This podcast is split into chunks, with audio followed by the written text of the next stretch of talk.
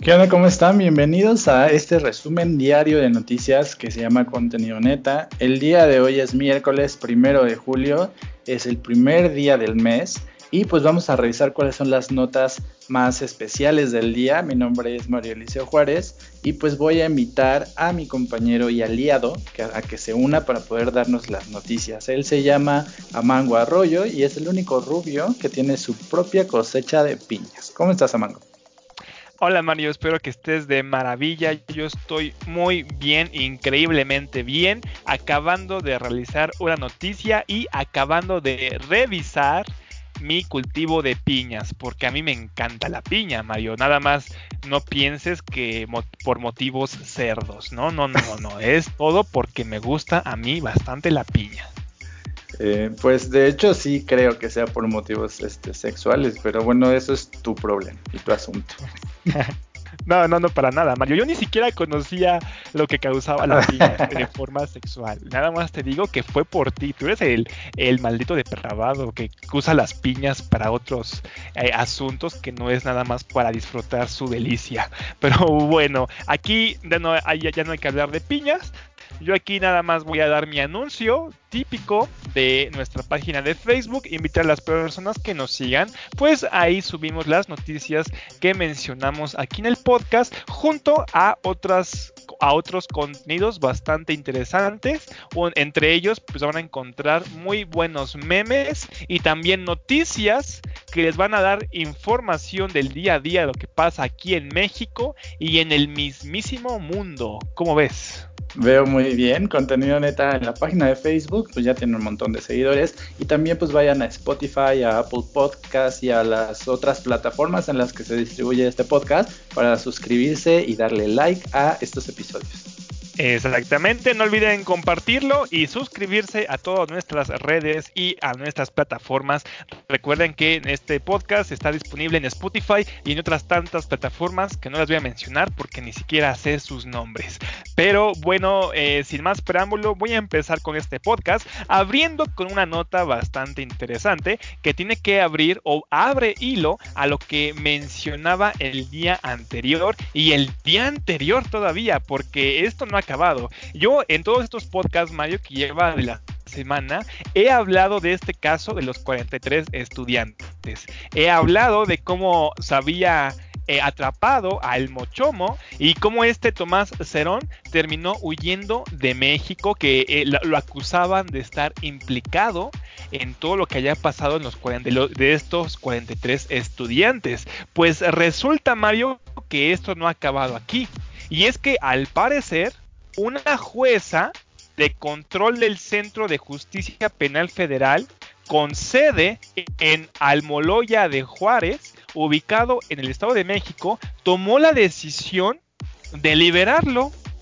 ¿No? Aquí vamos a ver un poquito más acerca de esta nota bastante curiosa, porque esto se está volviendo un caos. Aquí están liberando personas nada más por liberar. Eso también recordemos que pasó en Guanajuato. Pero aquí va a haber un giro inesperado, Mario. No es lo que tú piensas. Vamos a ver qué pasa. Y es que la nota viene de sin embargo y menciona que este José Ángel, alias El Mochomo, presunto líder de Guerreros Unidos, grupo criminal ligado a la desaparición de los 43 normalistas de Ayotzinapan, fue detenido ahí en, el Estado de México. Eso hay que acordarnos que pasó eh, recientemente el día de antier. Pero aquí resulta que, de acuerdo con la información que aportó Milenio, el abogado de El Mochomo, Arturo Rodríguez, dijo que no se les notificó los motivos de esta orden de aprehensión. Entonces, el hombre había sido liberado por supuestas eh, declaraciones que pues decían que realmente había participado muy poco o que no daban tantas no tenían tantas pruebas de que realmente esta persona había sido implicada en la desaparición de los 43 normalistas. Entonces terminó siendo quedando en libertad, pero aquí viene el lado chistoso de la noticia. Y antes de continuar de, decirte este giro, pues quisiera saber qué opinas de lo que hicieron estos jueces de liberarlo, Mario. Eh, pues es que como te eh, como te he dicho, creo que todas las veces que hemos hablado, o sea, a mí me parece que es un desmadre. O sea, realmente el caso de Ayotzinapa tiene muchas irregularidades, hay muchas cosas que nadie entiende, uh, hay otras cosas que se han hecho mal en la cuestión legal, o sea que cuando los fiscales o la gente que, se supone que debería de presentar pruebas o llevar a, cabo los procesos legales, se ha equivocado y por ello pues ha habido algunas cosas que se han salido de control. Entonces, pues realmente el asunto de, de Ayotzinapa tiene muchas cosas que son muy raras, otras que son mm, errores muy graves y pues realmente, pues no sé, a mí todo se me hace muy, muy extraño y yo no confío en, en, la información que dan acerca de este caso porque me parece que nadie exactamente sabe lo que está pasando. Es efectivamente, ahora sí que están haciendo mensadas. Y aquí te viene el giro, el giro inesperado. Y es que resulta que el mochomo fue liberado, pero ahí te va la cosa. De acuerdo con la Fiscalía General de la República, la FGR, dijeron a el medio de Milenio que fue detenido eh, de nueva cuenta como parte de otra investigación. Ahora sí que lo dejó libre la jueza, pero minutos más tarde no tardó nada en volverlo a detener. Aquí el problema, Mario, es que lo estaban dejando libre por lo del caso de Ayotzinapan. Si lo volvieron a capturar, es más, porque están metiéndolo en una investigación acerca de la delincuencia organizada, pero ya no va a estar relacionado con el caso Ayotzinapan. Entonces, la jueza de control del Centro de Justicia, de, del Centro de Justicia Penal Federal, con sede en Almoloya, Estado de México, había tomado la, la decisión de liberarlo, pero pues eh, por falta de estos elementos, por falta de toda esta información, pues terminaron volviéndolo a meter. Entonces, pues con todo esto que está pasando en la mañanera de este López Obrador, obviamente el presidente terminó anunciando todo lo que haya pasado. Y pues en una declaración que dijo él, menciona, se está esclareciendo lo de los jóvenes desaparecidos de Ayotzinapa. Y hoy en la mañana nos informan que un juez dejó a las 12 horas de la madrugada, 00 horas, en libertad a uno de los involucrados que estaba detenido. Claro, no ha salido porque hay un plazo de 24 horas. Ahora la FGR deberá defender el asunto. No se puede permitir que estas cosas estén sucediendo. Desde Palacio Nacional, el mandatario mexicano afirmó que se hará justicia por la desaparición de estos jóvenes, pues de ser el caso, el juez puede reponer el procedimiento y no solo escudarse para dejar en libertad a los presuntos delincuentes. Otra declaración por último que menciona fue lo que dijo lo siguiente. No es de que se integró mal la averiguación. Si se trata de un asunto de justicia, ¿por qué no se puede nada más apelar al derecho y hacer a un lado la justicia? Y en, caso de que esté mal integrada la averiguación, el impartidor de justicia tiene la opción de reponer el procedimiento, pero no usar una deficiencia para liberar a un presunto delincuente. Eso se tiene que terminar porque atrás de todo esto, de esas fallas en los procedimientos, en el fondo es la corrupción lo que prevalece. Entonces hay que ver realmente qué está pasando aquí con estos jueces, porque si lo volvieron a meter, otra vez está en prisión, pero lo están desligando ya de los jóvenes normalistas. Tanto que habían puesto felices a sus padres de los normalistas, pero pues bueno, vamos a, ver cómo sigue recabando la información y con esto acabaría mi nota. Sí, pues es como una película de, no sé, de, de, Capulina y Viruta, porque realmente, o sea, los fiscales parece que, pues parece que el cambio de leyes fue ayer, o sea, ya tiene un tiempo y pues como, como tú dices, eh, pues tienen que dejar salir a los delincuentes precisamente porque hacen mal los procesos o porque cometen errores que finalmente les, pues, les valen la libertad a, los criminales.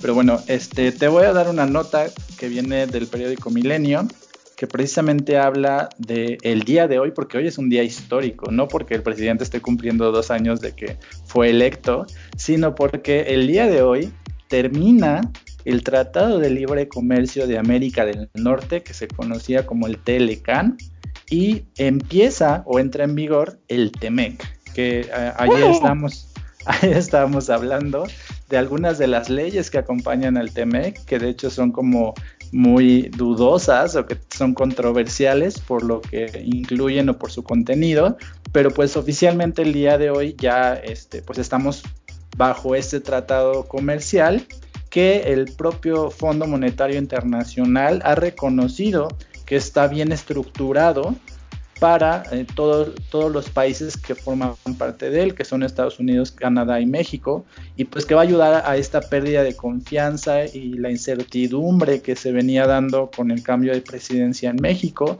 y pues que va a apoyar un poco más la inversión eh, para los tres países, pero que si tú pues lees las letras chiquitas o si lees las leyes que incluye, pues a lo mejor México no es el más beneficiado, a lo mejor Estados Unidos es el que salió ganón, pero pues oficialmente hoy ya entra este tratado en vigor. Vamos a recordar cómo fue que se dio la firma de este tratado, porque eh, pues hubo meses de negociación, hubo pues varias veces en las que Estados Unidos puso ciertos requisitos para que pudieran firmar su Congreso este tratado. México pues tuvo que dar su brazo a torcer en algunas leyes, y el tratado fue firmado, de hecho, por Enrique Peña Nieto, por Donald Trump y Justin Trudeau, y con el cambio de gobierno, pues fue ratificado o, fue firmado nuevamente por el presidente López Obrador, que firmó este protocolo para poder hacer los cambios y para poder pasar las leyes por el Congreso, porque cada país eh, tenía que pasar este tratado por sus respectivos congresos para que se pudiera hacer válido o pudiera entrar en vigor.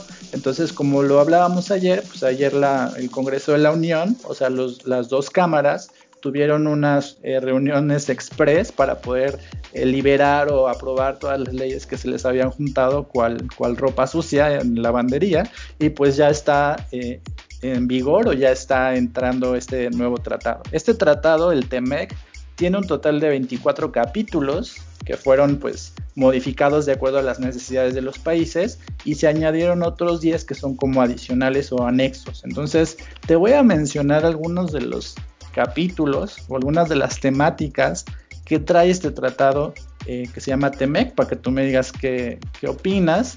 Uno de ellos, por ejemplo, el de los salarios dice que el 40% de los vehículos que se fabriquen en México, hablando obviamente de automóviles, transportes, etcétera, deben de ser fabricados por trabajadores cuyos salarios sean superiores a 16 dólares la hora. Y pues esto, esto tú dirás, pues esto qué, ¿no?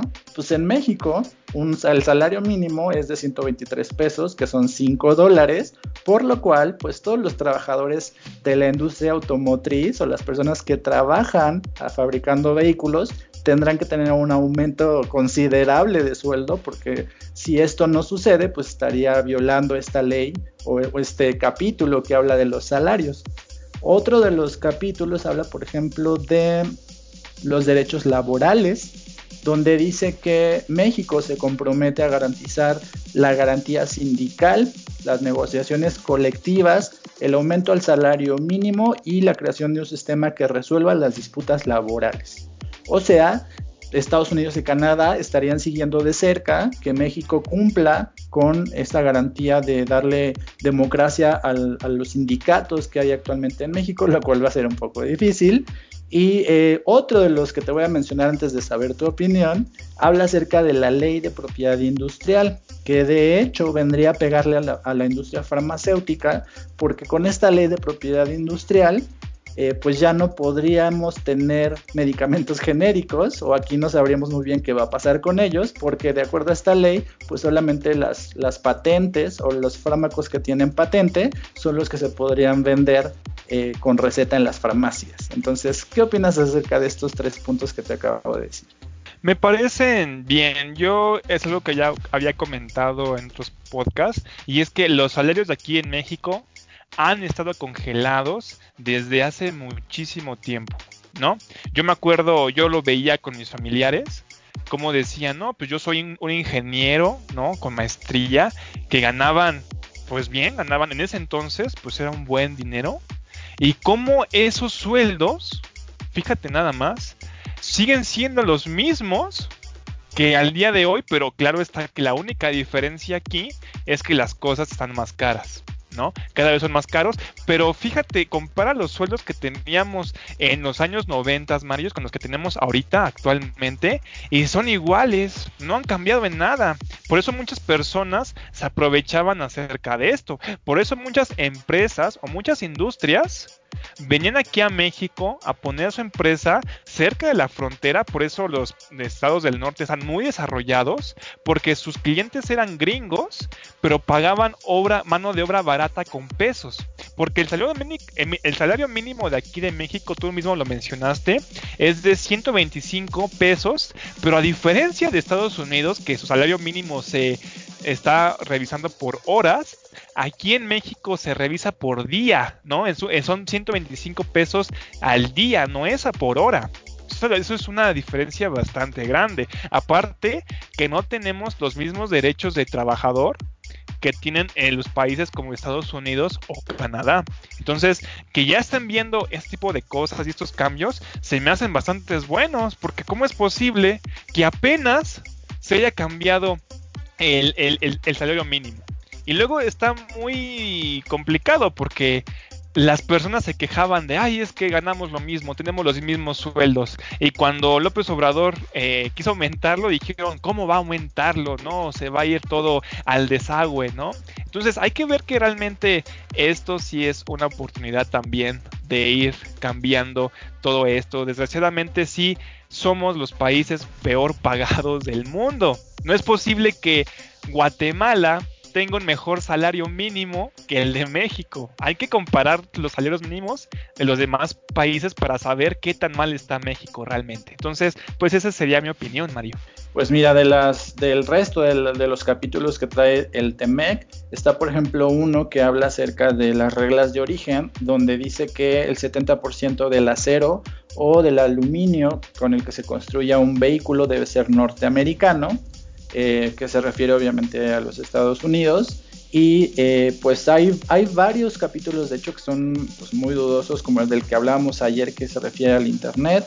Hay algunos eh, capítulos que hablan del medio ambiente, de la competitividad, de las buenas prácticas regulatorias. Ya sabes que el outsourcing o todas esas empresas que trabajan fuera de, de una empresa formal, por ejemplo, los call centers, pues van a estar en la mira ahora de, pues, estos consejos que se van a establecer para ver que tenga buenas prácticas laborales. Y a diferencia de, del Telecan, eh, pues el, el, TEMEC tiene una vigencia o una revisión que va a ser periódica, porque el Telecan no tenía caducidad, o sea, digamos, lo firmaron y era como para siempre, ¿no? Entonces el TEMEC va a ser revisado a partir del sexto año y cada vez que se revise, pues los países tienen derecho a ver cuáles son los capítulos que se modifican o se cambian o cuáles son los que permanecen, a diferencia del Telecan. Entonces, pues hoy es un día histórico porque entra en vigor este tratado y por esto pues la dinámica de comercio entre los tres países pues se va a modificar y según lo que, lo que señalan los economistas, pues esto le estaría dando estabilidad a la economía mexicana. Efectivamente, vamos a ver cómo surge todo esto. A mí lo que me agrada es este punto que acabas de tocar, que van a estar revisándolo, ¿no? Porque es algo que no se hacía o no era una práctica que se diera antes tanto. ¿no? Entonces, qué bueno que ya estén proponiendo este tratado. Pero, ¿sabes qué es lo malo?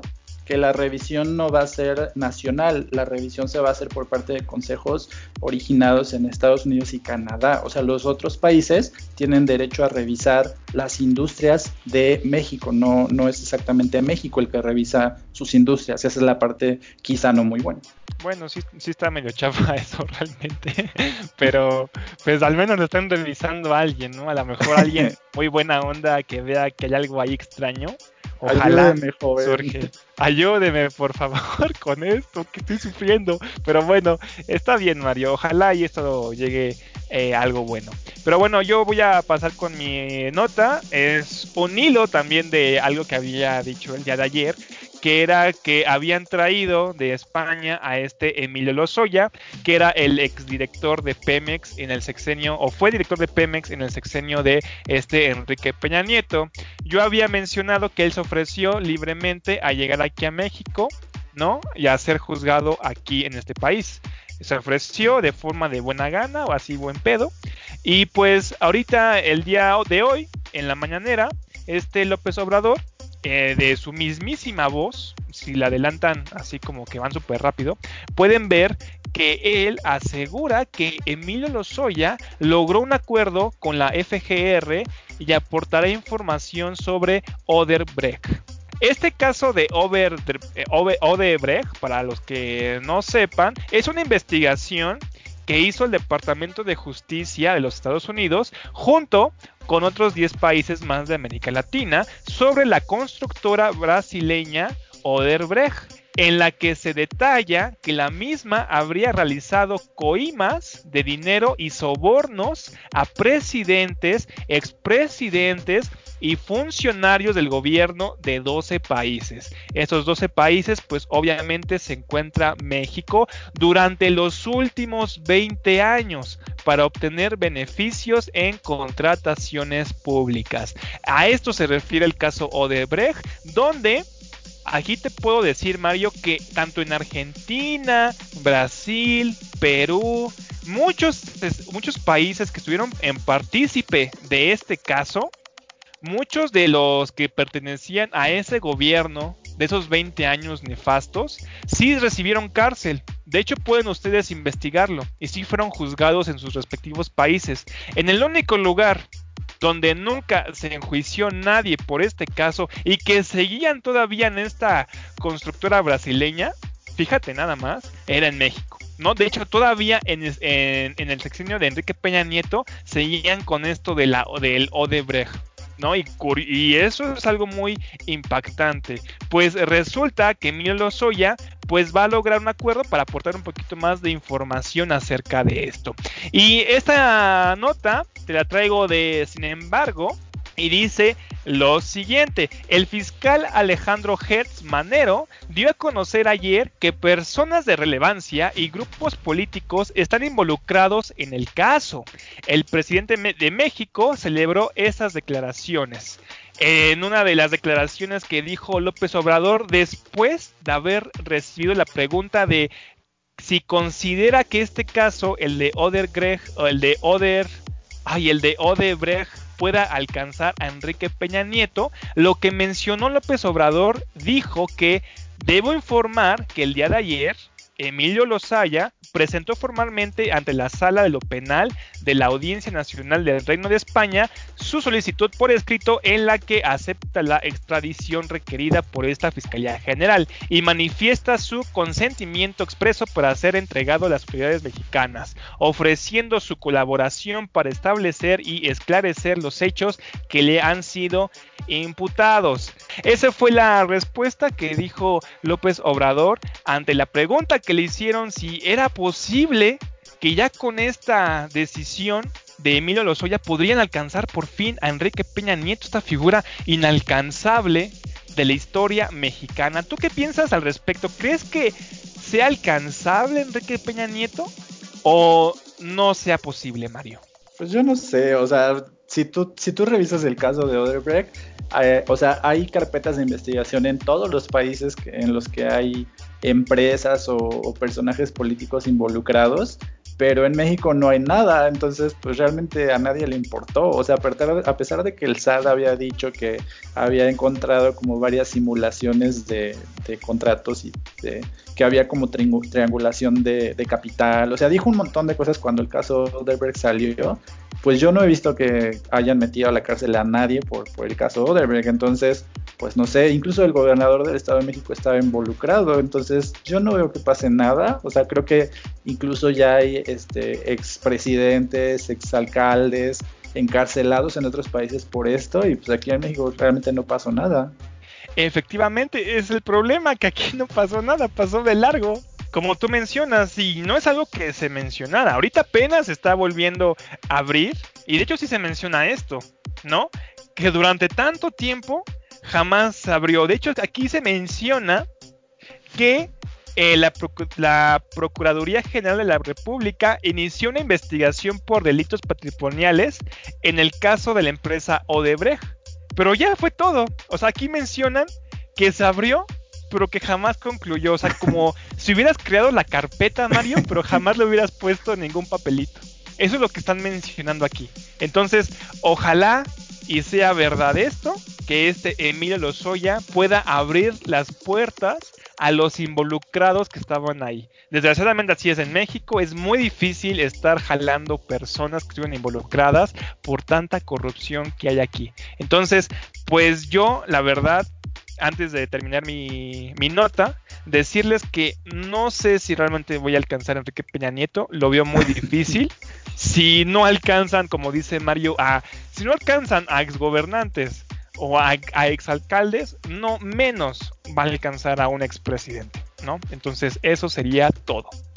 Sí, o sea, no fueras tú lo que le debes alzar 100 pesitos o 1000 pesitos porque ya te llega una notificación. O sea, ya te están mandando con tu contador este, como amenazas de que te van a meter a la cárcel. Pero pues en este caso, como es un, un caso muy especial, pues no hay nadie encarcelado por esto.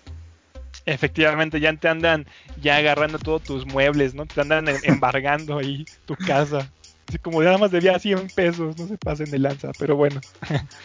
Bueno, entonces te voy a hablar de una, es una buena noticia, viene de la jornada. Y bueno, yo, yo no sé, hemos hablado como muchas veces del trabajo del gobernador de Oaxaca, de Alejandro Murat Hinojosa, que a mí me parece que es un muy buen trabajo porque varias de las notas que hemos dado son, como de ese estado y son buenas noticias. Y pues esta es una más de estas buenas noticias. Eh, pues con toda esta situación del COVID, la industria turística pues ha sufrido mucho, hay muchos hoteles o muchas empresas que han tenido que cerrar porque pues no hay turistas, no hay gente movilizándose, entonces esta es una buena noticia por esto. Eh, resulta que Oaxaca está recibiendo el sello de seguridad global. ¿Qué significa esto? Pues significa que Oaxaca, digamos que está avalado como una zona eh, que está libre del virus o que tiene las normas o las reglas apropiadas para recibir turismo. Y pues el sello de seguridad global lo emite el Consejo Mundial de Viajes y Turismo, que en inglés por sus siglas se conoce como el WTTC. Y pues ellos le están dando este sello de seguridad a, Oaxaca y están diciendo que pues esta es una muestra del compromiso que tiene Oaxaca en el sector turístico para ofrecer los mejores estándares de higiene y sanitización y que esto le dará certidumbre a los visitantes del cumplimiento estricto que existe para una estancia segura. Entonces, algunas de las zonas o de las ciudades que se verán beneficiadas con este sello de seguridad pues son la ciudad de Oaxaca, eh, Huatulco, Puerto Escondido y cinco pueblos mágicos que tienen ya un protocolo de seguridad avalado por la WTTC que les eh, permite afirmar que tienen seguridad de higiene y que están listos para recibir tanto viajeros nacionales como internacionales. Entonces, la WTTC anunció que este protocolo o este sello pues está siguiendo las pautas de la Organización Mundial de la Salud, del Centro para el Control y la Prevención de Enfermedades de Estados Unidos y que también pues tiene el respaldo de la Organización Mundial de Turismo. Entonces, esto es muy importante porque pues todas estas agencias al final de cuentas están avalando que los sitios turísticos, los hoteles o las empresas que están en Oaxaca te dan la seguridad de que puedes visitar las playas o, las zonas turísticas como los pueblos mágicos y que no corres ningún riesgo. Entonces, esto sí, esto es conocido a nivel internacional.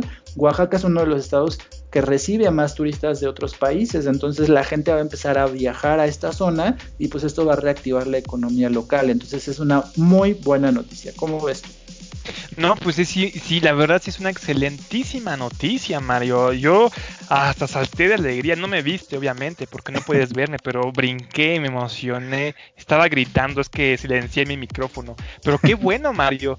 ¿Por qué? Porque Oaxaca es uno de los estados más pobres de México, ¿no? Se tenía muy abandonado. Entonces, cualquier noticia buena del estado de Oaxaca, créeme que sí es para estar felices o alegrarse porque realmente el estado de Oaxaca estuvo bastante olvidado por mucho tiempo, ¿no? Entonces, qué bueno que este gobernador pues también se está poniendo las pilas, ¿no? En este sentido. Pues sí, de hecho Oaxaca es, uno de los estados que ha estado teniendo como más, ha tenido un boom como en el interés de los turistas a nivel internacional, como te digo, y pues este sello de seguridad global también tiene el respaldo de más de 200 compañías privadas eh, del sector empresarial, obviamente, y Gloria Guevara Manso, que es presidenta del organismo mundial eh, que, da este sello, comentó que es momento de sumar esfuerzos entre autoridades gubernamentales y representantes del sector privado para hacer un frente común. Entonces, esto le está funcionando muy bien a Oaxaca y pues que yo sepa, no hay otros estados de, México que tengan este sello de seguridad y que Oaxaca sea uno de los primeros, pues es una buena noticia porque obviamente todos los mexicanos podemos ir ya a Oaxaca y la gente de otros países pues tiene ya la seguridad de que eh, tienen protocolos de higiene y eh, están poniendo en marcha todas estas estrategias que les da precisamente el Consejo Mundial de Viajes y Turismo. Y pues hay que ir a visitar Oaxaca para poder reactivar la economía nacional cuando lleguemos a los 2000 suscriptores o seguidores, Mario, vamos a Oaxaca para festejar, ¿no? Porque yo jamás he ido a las playas de Oaxaca. De hecho, Mario, te voy a decir algo muy triste, pero yo nada más, a la única playa que he visitado aquí de México es la de Veracruz y estaba algo cochina. Entonces, pues para la gente que nos escucha, si se quieren así como que pues apoyarnos para que conozca el mar ahí de Oaxaca, pues estaría muy muy muy chido, ¿no crees, Mario? Sí, te vamos a abrir una, cuenta de GoFundMe o una de estas cuentas, este, organizaciones que acumulan dinero. Yo pensé que iba a decir que la única playa a la que había sido era de las playas de la Ciudad de México, de Marcelo Ebrard. bueno, también, y también, pues, eh, no sé si el lago de Chapultepec cuente como una mini playita. Oye, pero, espera, espera, la, la zona de, de la López Portillo y la bandera cuenta como playa, ¿no? Ah, sí, porque se inunda, híjole, o sea, llega hasta tu ombligo, literalmente, ¿eh? La gente que no ha pisado la López Portillo cuando llueve, no, no, no, váyanse en ropa interior, váyanse así con traje de baños, no, no, no se van a arrepentir, van a poder nadar súper chido. Claro está que empláyense primero el cuerpo porque pues son aguas cochinas, ¿no? O sea, incluso creo que hasta puedes bucear. Lo malo es que son como rápidos, ¿no? Porque no es, no es un lago en calma, sino que es una, como una cascada, porque el agua va furiosa, o sea, no está, no está calma, no está tranquila, sino es agua, pero que corre muy rápido. Sí, de hecho ya pues en lugar de estar consiguiendo ostiones o almejas, pues ahí vas consiguiendo ratitas o vas consiguiendo basurita que te vas encontrando. Así como de, mira mamá, esta cosa brilla. Es como, ah, no manches, qué chido es un zapato de un vago, ¿no?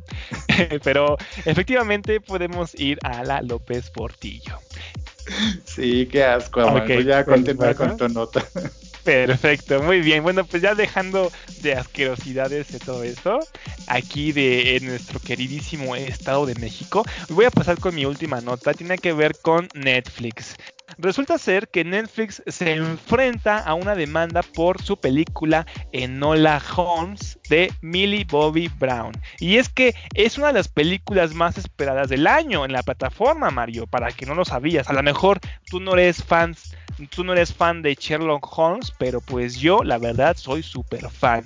Pero su estreno está peligrando, Mario, debido a algunas cuestiones legales con esta película llamada Enola Holmes. Cinta basada en las novelas de Nancy Springer, centradas en la hermana de Sherlock Holmes, en cuya piel se ha metido Millie Bobby Brown tenía previsto este aterrizaje a esta plataforma muy famosa conocida como Netflix, que es de streaming, a lo largo del verano. Sin embargo, todo quedó así como en penumbra, llegó la pesadilla, y es que Netflix no pensó que los herederos del autor siguieran, siguieran vivos, aparecieron de la nada, como del piso, esporádicamente, y han interpuesto una demanda que también incluye a la autora de los libros, eh, esta Nancy Springer.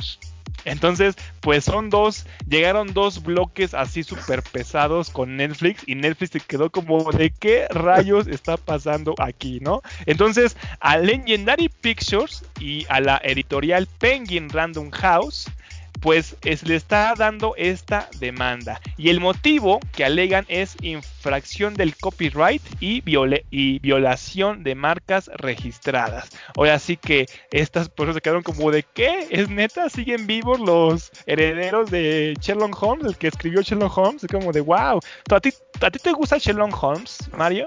Este, o sea, conozco las historias de Sherlock Holmes, pero se me hace muy gracioso que, que de repente salgan los herederos y, o sea, no, no nada más se friegan a Netflix, sino se, se friegan a la autora del, del libro o del guion, o sea, es como, es un, un double punch, ¿no? O sea, les pegaron doble y pues, o sea, o sea ¿quién sale de, de la nada a decir, ah, se me olvidó que yo tenía los derechos de, de ese libro, de esa película? De hecho, de hecho estuvo muy impactante y pues embarró a todos, ¿no? Ahora sí que fue como esta, de hecho, este caso me suena bastante parecido a la tonadita que tenía la canción de Shakira, ¿no? Esta trompetita que era de tu tu tu tu tu tu, tu, esa esa cancioncita la tenían muchas canciones de otros artistas y pues fue una una reacción en cadena de copyright, ¿no? De de infracciones de derechos de autor, así me suena un poquito también esto. Y pues aquí te menciono también que desde el año 2014, todas las historias protagonizadas por el detective de Baker Street anteriores a 1923 pasaron a ser de dominio público por el carácter popular del personaje. Así que la familia se quedó con los derechos de los textos publicados entre 1923 y 1927. Y aquí es donde ha surgido el problema. La película de Netflix, dirigida por Harry Bradbeer, y en la que también participan Henry Cavill, y Elena Bonham Carter, ojalá lo mencione muy bien, muestra unos rasgos de Sherlock que Conan Doyle, que Conan Doyle es el autor de Sherlock Holmes, solo le atribuyó a sus últimas novelas, en concreto su empatía y sensibilidad, más croquetamente con las mujeres. Entonces, por, por mostrar una forma de ser de Sherlock Holmes que había publicado Conan Doyle ya hasta el final, pues ya esa forma de ser de Sherlock Holmes le pertenecía a la familia. Algo muy rebuscado, la verdad no lo entiendo muy bien. Es como de, o sea, como, o sea, si mi Sherlock Holmes actuaba diferente, ya no, ya no es derecho de autor. Eh, yo no entiendo esto. ¿Tú cómo lo ves, Mario? No, no, no puedo, o sea, me imagino así una bola de boliche pegándole al mismo, porque, o sea, me imagino al, al dueño, al editor de, de, Random House, así como de qué, o sea, si nosotros ya, o sea, imagínate, si ya, si ellos ya tienen vendida una cantidad de libros de, de esta autora y, o sea, la autora misma y luego la, la productora de la película. O sea, eso es así como, me imagino sus caras al saber que tienen que pagar ahora regalías o, o que tienen que entrar en un juicio por esto. O sea, no, no, no lo, o sea, es, muy gracioso, no sé por qué. Efectivamente, y nada más por la forma del Sherlock. Y pues ya nada más para acabar, por el momento la plataforma no se ha pronunciado la demanda que ha sido impuesta en el juzgado federal de Nuevo México y que podría afectar obviamente la fecha de estreno de Enola Holmes, que como menciono es de Nancy Springer y ojalá Nancy pueda eh, salir viva de esto, porque pues ella fue la que escribió las historias, ¿no? Entonces con eso acabó mi nota. Pues más bien espero que no se haya comprado muchas cosas con lo que ganó por su libro, por sus historias, porque pues ahora sí que va a tener que pasar a regresar varias de las cosas que compró. La gente todo, todo feliz, ¿no? Así como de, no manches, al fin, me pude comprar un carrito, ¿no? No voy a poder irme en carrito y madre. Ay, qué malo. Bueno, te voy a contar una nota que viene del periódico El País que habla de Aeroméxico. Y es que pues apenas ayer estábamos, ayer o antier estábamos hablando de la bancarrota de, del Cirque du Soleil. Y pues esta nota habla de que Aeroméxico se está declarando en bancarrota en Estados Unidos. Entonces, pues esto no, no, es, no habla acerca de la situación de la situación de la aerolínea en nuestro país, como Aeroméxico pues opera en Estados Unidos, pues también es una empresa que puede resguardarse o que puede eh, pues acudir a las leyes estadounidenses. Y pues esta nota habla precisamente de que la compañía eh, se ha acogido a la ley de las quiebras de Estados Unidos, que en su capítulo 11 le permite entrar en negociaciones con sus acreedores para poder solucionar su situación financiera. Entonces Aeroméxico se convierte en la tercera aerolínea en solicitar una reestructuración o en declararse en este tipo de situación de bancarrota, seguida de la TAM, que es una de las aerolíneas más grandes del mundo y que tiene vuelos como para la mayoría de países de Latinoamérica, y la aerolínea colombiana Avianca. Entonces estas dos ya habían declarado que tenían un problema monetario y ya habían solicitado este, este tipo de bancarrota y Aeroméxico sería la tercera de las empresas. Aeroméxico pues tuvo algunos accidentes aéreos que suspendieron sus labores en Estados Unidos hace algún tiempo y eh, durante alguna parte de su crisis económica tuvo que ceder parte de su mercado a Volaris. Entonces ya había tenido como una situación un poco difícil, pero declarándose en bancarrota pues puede acceder a un financiamiento que le podría dar efectivo por parte del gobierno de Estados Unidos y también por parte de algunos accionistas para poder cumplir con sus obligaciones financieras. La aerolínea calcula que sus ingresos bajarán un 54% para final de este año y pues esta es una mala noticia y es algo que pues ya se veía venir porque todas las aerolíneas tienen una crisis y pues al no haber pasajeros pues tienen situaciones económicas muy malas pero específicamente Aeroméxico pues ya está acudiendo a esta, herramienta legal o fiscal eh, que es la bancarrota para poder acceder a otros a otras soluciones o a otras estrategias. ¿Cómo es esto? Pues mira, Mario, mientras no me toquen a mi Volaris, todo está perfecto, ¿no? Yo realmente, pues nunca he escuchado muy buenas cosas de Aeroméxico. Pero pues Volaris siempre estaba ahí resguardándonos a todos, ¿no? De hecho, sus, sus vuelos en Volaris siempre eran bastante económicos y me sentía como en casa. Entonces, mientras no le pasa a Volaris, todo está perfecto, porque Volaris es amor. Oye, ¿es cierto que uno de los aviones de Volaris tiene tu nombre? Este, efectivamente, voy tanto ahí y que ya adoptó mi nombre, ya se llama Amango el avioncito feliz. Entonces, pues si alguna vez van a Volaris, pues pregunten por el avión exclusivamente de Amango para que les hagan un descuento increíble. Que este descuento es nada más que les van a regalar un mango cuando lleguen al avión. Oye, pues el director general de la Asociación Internacional de Transporte Aéreo, que se llama Alexandre de Juniac, eh, dijo en esta declaración al periódico El País que las reservaciones para el periodo de otoño, o sea, los últimos tres o cuatro meses del año, bajaron en un 82%. Y pues que de, algunos de los problemas que tienen como para obtener clientes o tener pasajeros, pues son estas cosas de la sanitización, que la gente le da miedo viajar a otros países, que por ejemplo tienen que guardar ciertos lugares en el avión para no, para guardar la sana distancia y pues que esto baja la cantidad de, lugares que pueden vender. Y pues El País, que es un periódico español, para que no digas que eh, meten cizaña y que son este periódico FIFI y prensa conservadora, etcétera, menciona que mientras en Estados Unidos y países de Europa los gobiernos están trabajando en apoyos para las empresas golpeadas por la pandemia, en México el presidente Andrés Manuel López Obrador se ha negado a hacerlo. Esa es una de las como de las citas que traigo del periódico El País y pues a partir de que Aeroméxico se declara en bancarrota, pues como el Cirque du Soleil está en una situación en la que pues su situación pende de un hilo y pues no sabemos si pueda solucionarla porque existe la posibilidad de que al no poder solucionarla se declare en quiebra y pues deje de existir al menos en Estados Unidos. Ay, el, periódico País es bien fifí, Mario. Lo, el mismo, el mismo periodista Jacobo García lo decía y era del país, fue el que le preguntó a, esa vez a Enrique Peña Nieto acerca de los libros. Él mismo lo dice, que es un diario conservador. Pero bueno, está bien, Mario. No me voy a meter en estas cosas porque me van a comenzar a decir que soy un chairo en todo esto. Oye, pues esa es mi última nota y pues la verdad es que ya no sé qué me pasa con tu nota de, de, Netflix, pero me voy a ir a ver si no tengo por ahí guardados los derechos de, de alguna obra literaria para demandar a quien pueda y no me importa si sales tú perjudicado.